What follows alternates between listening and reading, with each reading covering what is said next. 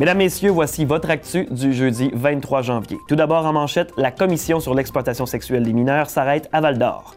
Émilise Lessard-Terrien à la rencontre des acériculteurs et un jeune entrepreneur à Mossois veut révolutionner la recharge des appareils technologiques. La commission spéciale sur l'exploitation sexuelle des mineurs était à Val d'Or aujourd'hui pour entendre divers organismes. La commission était présidée par le député de Vachon et adjoint parlementaire de la ministre de la Sécurité publique à l'Assemblée nationale, Yann Lafrenière. Selon José Bellil, intervenante au Calax de l'Abitibi, les discussions permettront de se pencher sur les particularités de l'exploitation des mineurs dans la région. Évidemment, c'est une prostitution qui est moins organisée euh, autour des, gangs de rue. Euh, c'est ce qu'on voit à, la télé, fugueuse et tout ça. Ça ressemble moins à ça en région. Par contre, la prostitution, elle est aussi présente. Elle est juste sous une forme différente. Il faut comprendre que ce que ça prend pour avoir euh, un, système de prostitution qui s'installe, c'est un groupe de personnes, particulièrement des hommes, qui gagnent de gros salaires, qui ont le moyen de payer, et ça prend une population, un autre groupe, qui vit de la pauvreté ou qui a de différentes différents facteurs de vulnérabilité.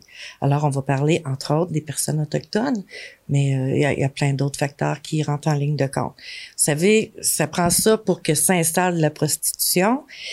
Et on a tout ça en Abitibi-Témiscamingue. Près d'une demi-douzaine d'intervenants ont témoigné pendant la journée. On peut entendre Mme Bellil à ce sujet. Globalement, les recommandations qui ont été faites ont été beaucoup au niveau de la formation, du besoin de formation, autant pour le dépistage que pour le traitement des agresseurs et des victimes qu'on rencontre, nous, plus particulièrement dans nos centres. On a demandé aussi de se pencher sur la question des ressources. On a un grand territoire à couvrir. On sait qu'on doit faire de l'exploration parce que les gens se présentent pas à notre porte pour dire euh, j'ai été victime d'exploitation sexuelle. Souvent, on va le découvrir euh, au fil des rencontres, euh, au fil du suivi avec elles. Donc, on a besoin de ressources si on veut contrer ce phénomène-là. Et on doit avoir un langage qui est commun. Pour une troisième fois depuis son élection, la députée de Rouyn-Noranda-Témiscamingue, Émilise Lessard-Terrien, a réuni des acteurs du développement économique pour échanger sur des enjeux particuliers. Cette fois, ce sont les acériculteurs. La députée a réuni, en plus des producteurs eux-mêmes, des intervenants du ministère, de la forêt, de la faune et des parcs, de l'Union des producteurs agricoles et de la MRC du Témiscamingue. La rencontre a permis à tous ces acteurs d'échanger sur les enjeux et défis de ce secteur économique important au Québec, comme l'explique Émilise Lessard-Terrien. Ça permettait de mieux comprendre, euh, d'entendre les préoccupations. Nous, on a des petits mandats là, pour vraiment des, questions plus précises qu'on va pouvoir adresser au ministère. En même temps, reste que pour moi, la filière acéricole, c'est quelque chose de très important au niveau du développement économique du Québec en général parce que le, sirop d'érable, c'est pas n'importe. On, on, peut pas en produire n'importe où. À bien des endroits dans le monde, en fait, c'est pas mal concentré sur euh, la côte est de l'Amérique du Nord, tu sais. Donc, nous, ici au Québec, on est assez privilégiés, un petit peu en Ontario, dans le nord-est des États-Unis. Donc, pour nous, c'est vraiment un, levier de développement qui est intéressant. Le jeune Amossois Anthony Blais a lancé récemment une entreprise technologique à Québec. L'entreprise G-Fi souhaite faciliter la vie des gens avec la recharge de leurs appareils électroniques. Le projet a été retenu parmi les finalistes du concours Inventer le monde de demain de Genium 360 dans la catégorie entrepreneuriat. Moi, moi et quatre amis de l'université, on, on, a vu un problème qui était quotidien, qui était la recharge de nos ordinateurs portables. Euh, puis on, l'ordinateur portable aujourd'hui à l'université est vraiment euh, un outil essentiel. Puis on s'est dit, il devrait avoir une façon en 2018 plus simple pour charger les ordinateurs qu'utiliser une prise dans le mur. Il était tout le temps toutes prises, les, toutes les prises étaient prises. Donc, euh, on, a essayé de développer une nouvelle technologie pour, euh, pour euh, réussir à recharger les appareils plus simplement. Puis ça fait maintenant un an qu'on développe ça, c'est un peu ça qui a retenu le concours de Genium. Le financement étant important pour un projet comme celui-là, le jeune entrepreneur et ses collègues espèrent compter sur l'appui de la population pour les aider à progresser. C'est une bourse de 3500. C'est pas beaucoup pour une entreprise, mais c'est beaucoup aussi la, notoriété qui vient avec la bourse.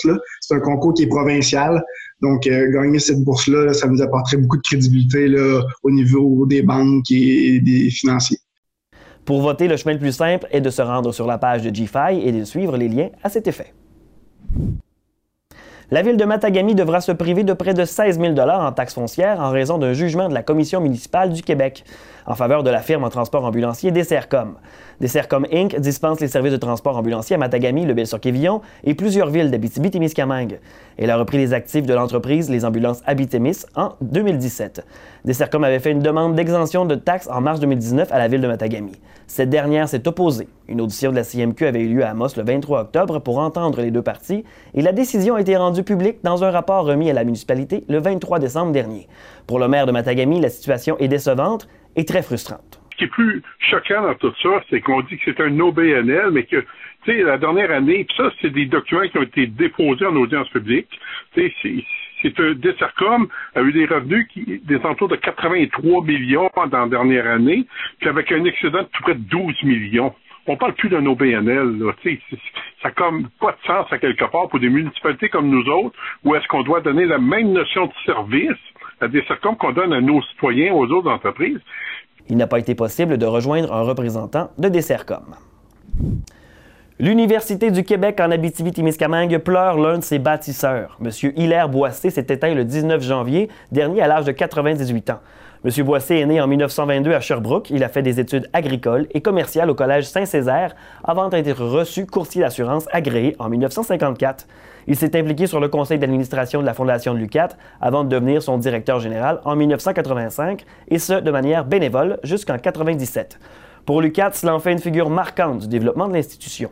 En septembre 2019, lors de la toute première course de relais de la Fondation de l'UCAT, M. Boissy avait reçu un hommage senti de la part de l'organisation pour souligner la contribution des bâtisseurs. L'année 2020 a bien débuté pour un jeune, un jeune homme de 18 ans, résident de la BTB-Témiscamingue. Jacob Trudel a eu la chance de mettre la main sur un lot de 1 million de dollars au tirage du 12 janvier du Gala Célébration. Le nouveau millionnaire a décidé de célébrer son gain dimanche en compagnie de son frère et sa sœur au Casino de Montréal. Le billet gagnant avait été vendu aux parents de Jacob par le dépanneur près du pont de Val-d'Or. Ses parents lui ont offert le billet dans un bas Noël. Jacob avait envoyé une photo de la portion tirage de son billet à ses parents qui écoutaient le gala à la télé pour qu'ils vérifient le tout. Les numéros concordaient, mais le troisième chiffre sur le billet n'était pas complètement gratté. Un doute s'est donc installé chez les parents. Ils se sont finalement joints par FaceTime et Jacob a appris la nouvelle. Le détaillant reçoit également 10 000 en commission, ce qui équivaut à 1% du gain. Le projet de la Maison des jeunes d'Amos pourrait recevoir 100 000 du Fonds 1001 pour la jeunesse du gouvernement du Québec, en partenariat avec la plateforme de sociofinancement la ruche. Il manque encore un peu plus de 20 000 pour atteindre le premier 100 000 nécessaire à l'octroi du deuxième. Par voie de communiquer, l'adjoint parlementaire à la jeunesse Samuel Poulain et la députée d'Abitibi-Ouest Suzanne Blais se réjouissent du succès obtenu par le projet de la Maison des jeunes 2.0 et sa campagne de financement. La campagne qui se termine le 31 janvier a déjà atteint 79% de son objectif, si le montant de 100 000 en contribution du public est atteint, le gouvernement injectera un 100 000 supplémentaire. Une sortie de route impliquant un poids lourd est survenue tôt ce matin sur la route 117 dans le secteur du kilomètre 488 entre Val-d'Or et Louvicourt. Pour une raison inconnue pour le moment, le véhicule de la compagnie Marteroy Transport aurait dévié de sa voie pour se retrouver dans le fossé. Personne n'aurait été blessé dans l'incident. La circulation a toutefois été perturbée dans le secteur pour permettre le remorquage du camion. Au culturel, la MRC Vallée de l'Or accueille sur ses murs les œuvres de Christian Raphaël Gilbert. L'exposition Bestiaire y est présentée jusqu'au 20 mars et un vernissage a eu lieu ce vendredi 24 janvier lors d'un 5 à 7 dans la salle du Conseil des maires. L'exposition consiste en une rétrospective des gravures de l'artiste des cinq dernières années. Pour ses œuvres, M. Gilbert utilise un procédé d'eau forte. Il s'agit de gravures en taille douce à l'aide d'un mordant chimique appliqué sur une plaque métallique. C'est la justesse du trait et la sensibilité qui crée, euh, qui, a charmé l'artiste. La MRC Vallée de l'Or rappelle aux artistes de son territoire que sa salle est disponible gratuitement pour eux. Ils peuvent communiquer avec la réception pour plus d'informations.